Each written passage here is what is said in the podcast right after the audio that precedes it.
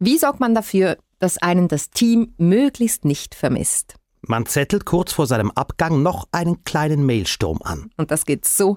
In unserer letzten Folge, Down-Syndrom hindert nicht am Mitbestimmen, wurden wir ja ganz wehmütig, weil das hier die letzte Vinzenz Wacker einfach Politik-Folge ist. Vier Jahre, 35 Folgen habe ich gemacht. Ja, fast 60 waren es bei mir. Ja, auf jeden Fall, als wir da so ein bisschen am Trauern waren, kamen wir auch auf das Thema der heutigen letzten Folge zu sprechen. Wir wollen gerne von euch wissen, A. Macht euch 5G Angst? Oder B. Denkt ihr, alles nur Panikmache? Sagt es uns. Gerne auch mit der ein oder anderen Ausführung. Ja, diese bedrohliche Musik da, das war schon fast ein bisschen prophetisch.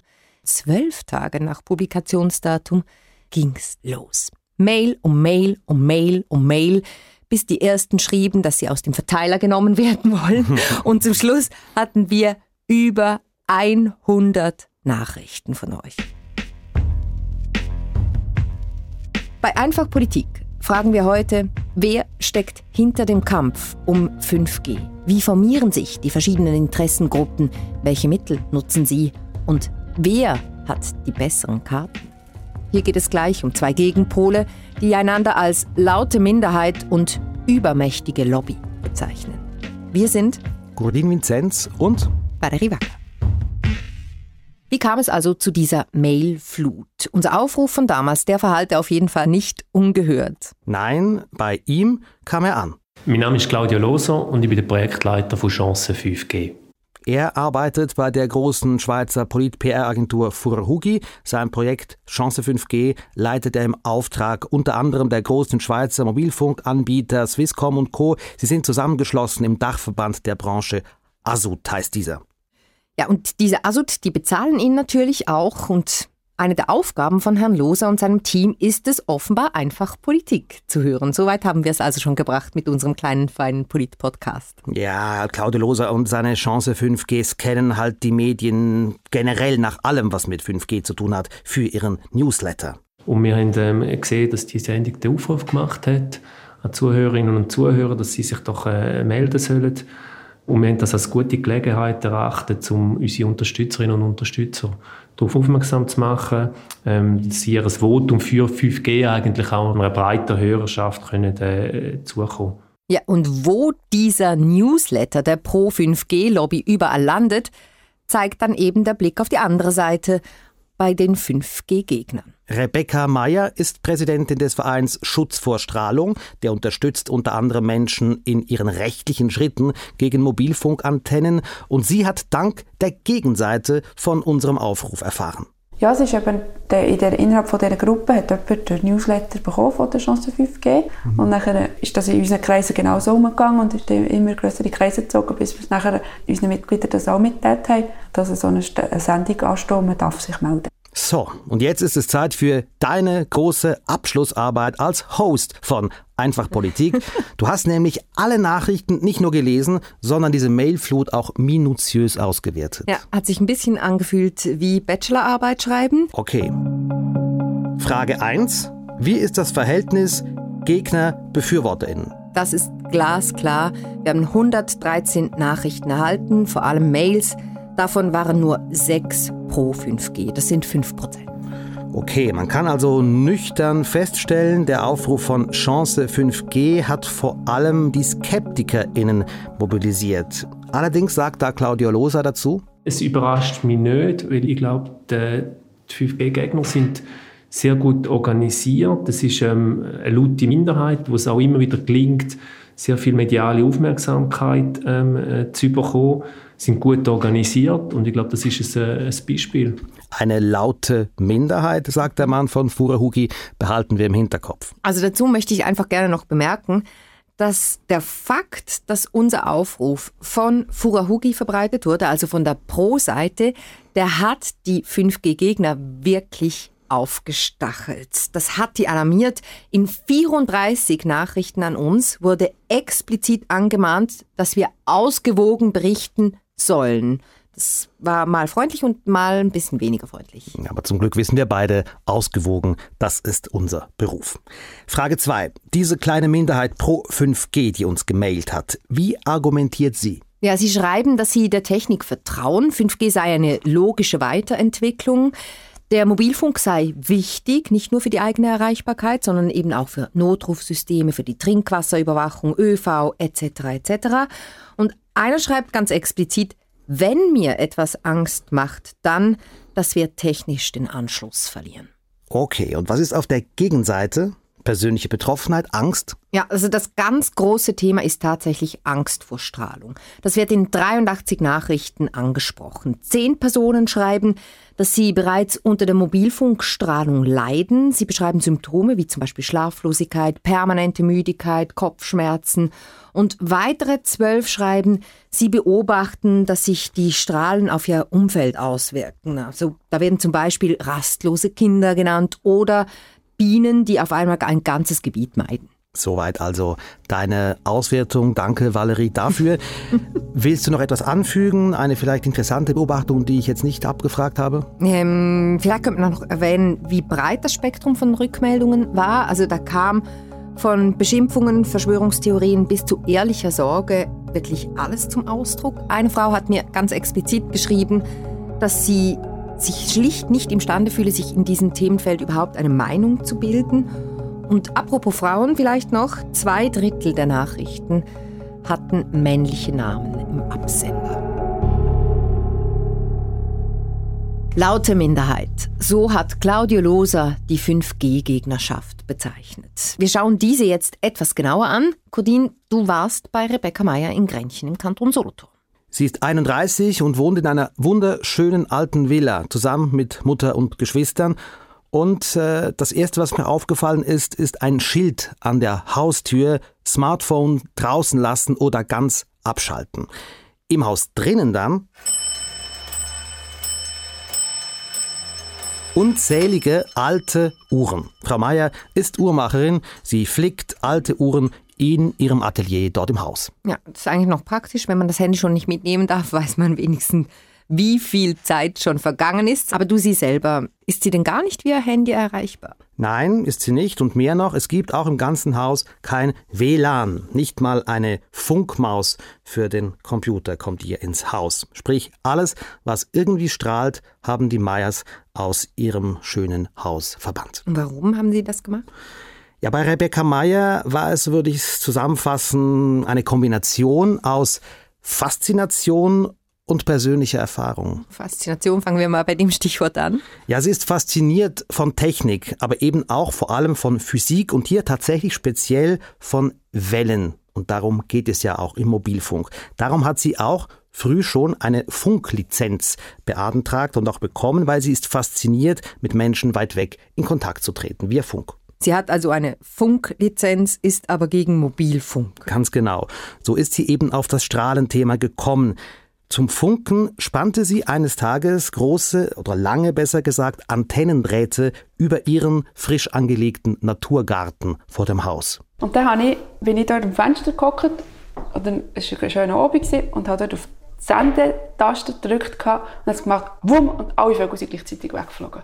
Ich dachte, für was mache ich hier einen Naturgarten und tue ihn nachher verstrahlen? Dann habe ich gewusst, dass diesen Garten ich nicht verstrahlen Für was habe ich die ganze Arbeit gemacht? Ja. Corinne, jetzt müssen wir was klarstellen. Was meinst du? Wir können und wollen hier nicht klären, wie das genau ist mit den Strahlen und 5G, also ob und wie schädlich sie sind und für wen und wann. Denn hier geht es ja in erster Linie einfach um Politik. Aber damit man folgen kann, machen wir einen kurzen Überblick über Erkenntnisse und Argumente. Und damit ist es jetzt also Zeit für deine Abschlussarbeit bei Einfach Politik. Auswirkungen von Strahlen, von Handy bis zu WLAN. Frage 1. Was weiß man gesichert? Messbar ist, Handystrahlung erwärmt den Körper, zum Beispiel wenn ich lange mit dem Handy am Ohr telefoniere. Und Mobilfunkstrahlung kann in den Körperzellen Stress auslösen, dass das aber langfristig gesundheitsschädlich ist, ist nicht erwiesen. Frage 2. Kommen die Strahlen eigentlich nicht vor allem von unserem Handy selbst, also gar nicht von den Antennen? Doch, das ist sicher so, ist auch unbestritten. Wenn ich das Handy bei mir habe und nutze, kommt von dort die meiste Strahlung. Aber das ist der Teil, den ich beeinflussen kann. Mhm, die Antennenstrahlung dann halt aber eben nicht. Da standen auch verzweifelte Fragen in Mails, die uns erreicht haben. Zum Beispiel, Wo können wir noch leben? Frage 4. 4G haben wir ja schon, ist denn 5G anders, gefährlicher?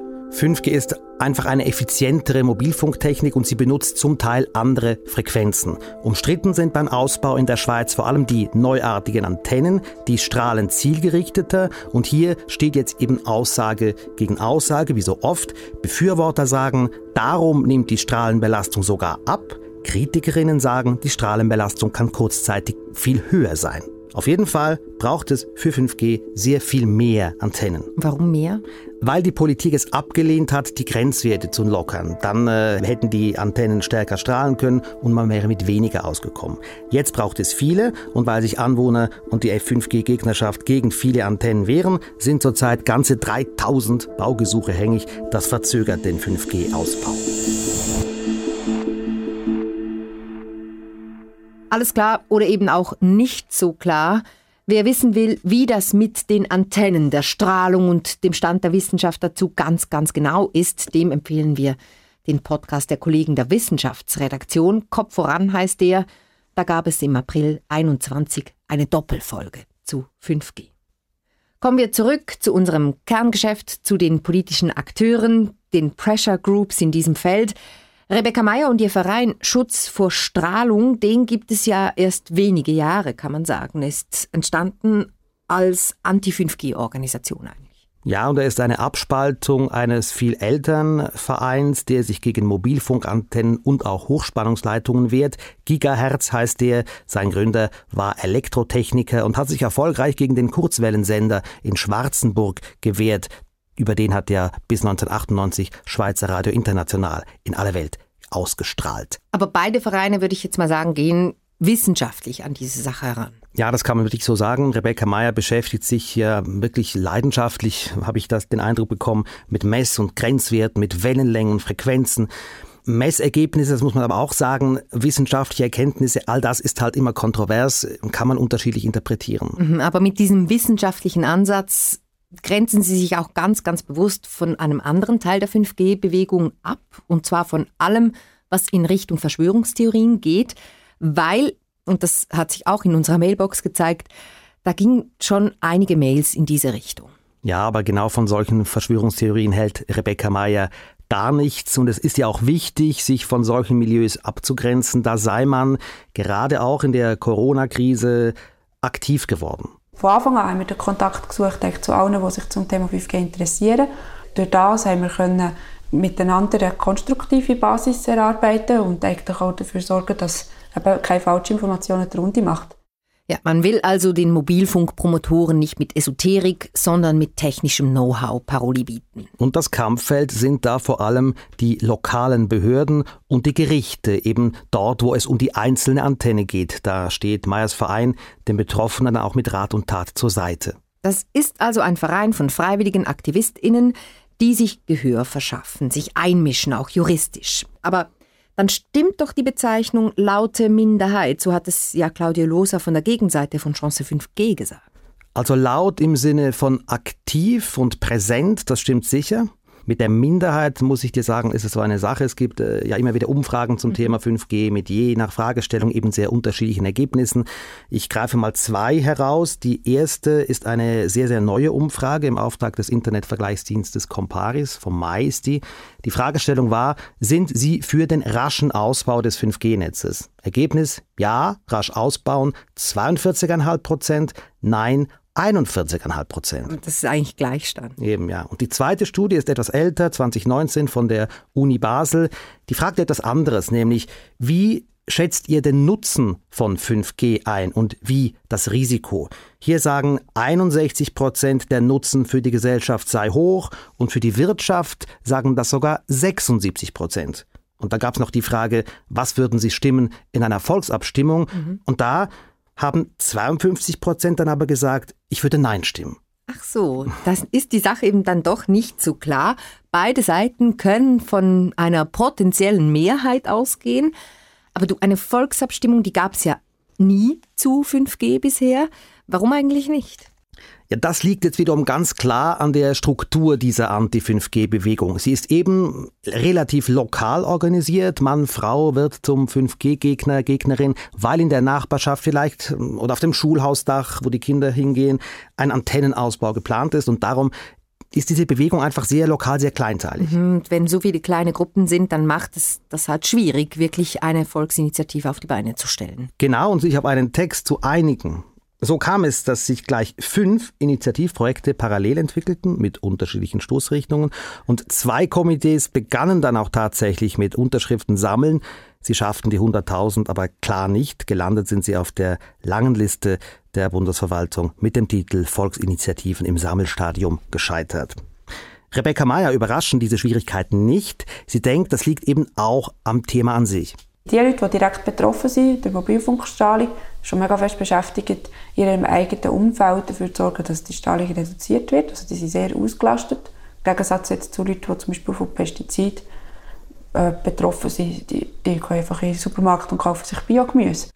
Und auch Ihr Verein sei eben zu klein, um selber eine Initiative zu lancieren. Der Aufwand, eine Initiative zu unterstützen und die Verantwortung, die man trägt, wenn sie zustande kommt und dann eine Kampagne muss gemacht werden, die ist sehr groß und die hat unser Verein, der erst seit drei Jahren wirklich besteht, äh, nicht können übernehmen. Und doch, es gibt ein Initiativprojekt, das doch noch zum Fliegen kommen könnte. Da kommen wir dann aber später noch drauf. Ich will jetzt eigentlich gern nochmals auf die andere Seite wechseln. Zu Claudio Loser. Er und sein Team bei Fura Hugi, die sollen zu der Auftrag aufklären, was denn die Chancen sind von 5G. Genau, den äh, Senior Consultant der PR-Agentur, der nervt sich nämlich ein wenig darüber, wenn ständig in seiner Wahrnehmung nur über die Risiken von 5G geredet werde, statt den aus seiner Sicht viel wichtigeren Chancen. Den Gegnern ist vor allem gelungen, Ängste in der Bevölkerung zu schüren, das Narrativ zu verankern, dass 5G äh, gefährlich sei oder nicht gut erforscht. Und das hat für, in der Bevölkerung für Verunsicherungen gesorgt. Und darum, darum hat die Branche das Gefühl gehabt, wir möchten gerne eine Plattform oder Initiativen aufbauen, die zum einen eben die, die Vorteile und die Nutzen aufzeigt, aber auch die Bedenken auffängt, mit Fakten versucht zu erklären. Er versucht also die Art, wie man über 5G denkt, zu verändern, statt vor allem an Risiken sollen die Menschen vor allem an Chancen denken, wenn sie 5G hören. Steht ja so im Titel seiner Aufgabe auch, genau. Chance 5G. Ganz genau. Ähm, jetzt haben wir eigentlich das noch gar nicht groß besprochen, Codins Abschlussarbeit Anhang. Was konkret bringt eigentlich 5G? 5G bringt vor allem mehr Kapazität im Netz. Und diese Kapazität werde nämlich abends zum Beispiel langsam knapp in den Ballungsgebieten, sagt Loser und sagt die Branche. 5G sei einfach ein nötiger und logischer Technologieentwicklungsschritt, den man nicht verpassen dürfe. Wir fahren ja nicht mit einem Auto von den 50er und 60er Jahren. Das wäre ein, ein, ein ökologischer Irrsinn. Und auch, auch bezüglich Sicherheit sind, hat man dort Meile, Meilensprünge gemacht. Und das ist in der Mobilfunktechnologie genau gleich der Fall. Und denen, die sagen, mir reicht eigentlich 4G, antwortet er mit einem Vergleich. Wir haben im, äh, im 2008 ist das iPhone eingeführt worden. Trotzdem haben viele gesagt, ja, für was brauche ich da mobiles Internet? Ich meine, heute wären Smartphones mit WhatsApp, mit Google Maps, mit SBB-Fahrplan und all diesen ähm, Anwendungen, die wir auf unserem Smartphone haben, nicht mehr wegzudenken aus unserem Leben. Und das wird wahrscheinlich in zehn Jahren mit, äh, mit der 5G-Technologie ähnlich sein. Das ist also die Prognose vom Pro 5G PR-Mann. Jetzt würde ich mir mal ganz kurz erlauben, klitzekleine kritische Bemerkung. Seine Aktion, unseren Aufruf in seinen Newsletter zu posten, die würde ich ja jetzt nicht unbedingt als durchschlagenden ja, Erfolg ja, ja. bezeichnen. Aber du, was macht er sonst noch? Was macht Chance 5G? Also die Hauptleistung, sage ich mal, ist, sie haben ein Netzwerk von Persönlichkeiten aufgebaut, vor allem PolitikerInnen und Wirtschaftsleute, und die die sollen als 5G-Botschafter in ihrem Umfeld, aber auch darüber hinaus werben und damit diese schweigende Mehrheit, und davon geht Lose eben aus, dass es diese schweigende Mehrheit pro 5G gibt, diese schweigende Mehrheit aktivieren. Eine Mehrheit, die sich bisher vielleicht eben nicht groß mit dem Thema befasst hat. Nur ein Detail, das mir aufgefallen ist noch, das mich noch interessant dünkt, auf dieser Liste. Einige PolitikerInnen kommen aus Randregionen. Das ist ein Potenzial für diese Bewegung, denn das Argument hier ist, in diesen dünn besiedelten Gebieten sei man besonders angenehm angewiesen auf leistungsfähiges Handynetz, weil schnelles Internet via Kabel dort wegen zu teuer nicht hinkomme. Okay, und hat er denn das Gefühl, dass er vorwärts kommt mit seiner Arbeit, dieser Aufgabe, das Narrativ zu drehen? Er gibt zu, dass es schwierig ist, spricht viel von Herausforderungen, äh, weil eben die Gegnerschaft schon organisiert sei im Gegensatz zu ihnen. Hat man denn das auf der Pro-5G-Seite vielleicht ein bisschen verschlafen? Zu lange nicht ernst genommen, die Gegnerinnen und Gegner. Stimmt wahrscheinlich, würde ich sagen. Loser sagt aber jetzt, äh, glaube er, diese schweigende Mehrheit lege langsam ihr Schweigen ab. Also wir stellen vor allem fest, dass wenn das Thema ähm, öffentlich debattiert wird oder auch medial ähm, darüber geschrieben wird, dass sich gerade Kommentare ähm, doch in eine andere Richtung mittlerweile bewegt, dass es mehr und mehr eigentlich die Leute auch die Vorteile und den, den, den Nutzen sehen und sich auch entsprechend äh, äußern, eben sei es in den Kommentarspalten von Online-Medien oder auch auf den äh, sozialen äh, Medien. Zweckoptimismus oder Tatsache, wir wissen es nicht. Aber vielleicht gibt es ja in absehbarer Zeit harte Fakten, was die öffentliche Meinung anbelangt. Einen Tagen über 100 Mails bekommen. Ja, es ist eben schon nicht nichts, so eine Volksinitiative. Daniel Graf, der kennt sich aus mit Volksinitiativen, vielleicht wie kein zweiter in der Schweiz. Er ist Campaigner und unterstützt Unterschriftensammlungen mit seiner Non-Profit-Organisation We Collect. Und er sagt, Volksinitiativen sind politische Marathonprojekte. Das heißt, es braucht einen langen Schnuff, dass man ans Ziel kommt. Und darum ist wichtig, dass man Parteien und Organisationen möglichst vor dem Staat schon einbindet damit die auch bei der Unterschriftensammlung helfen. Es braucht also Rückendeckung. Gibt es die denn aus keiner Partei?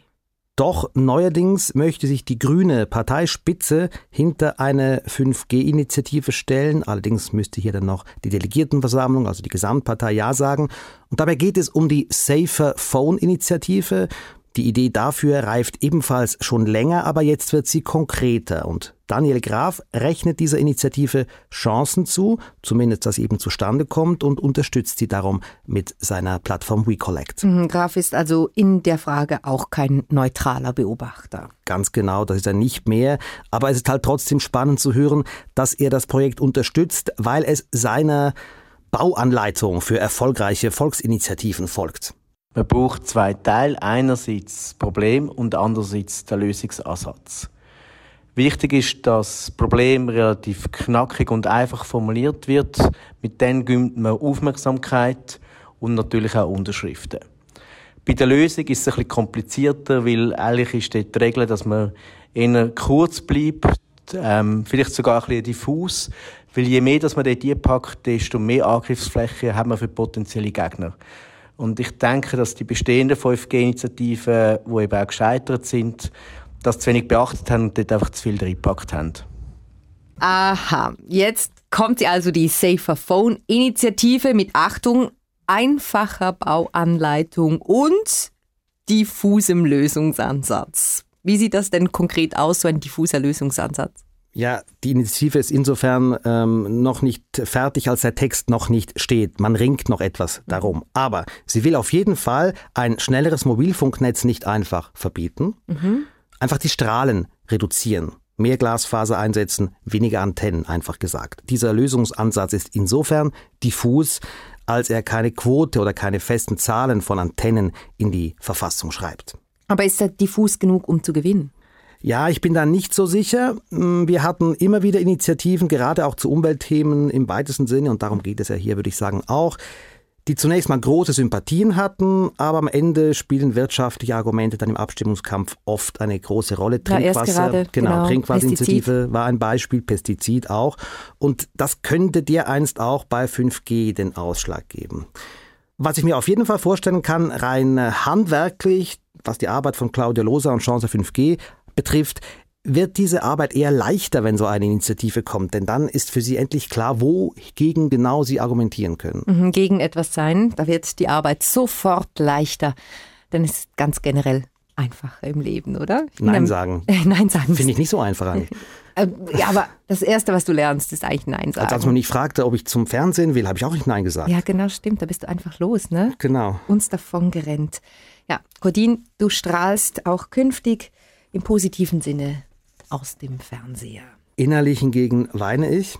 und mein Herz blutet. ja, meins auch.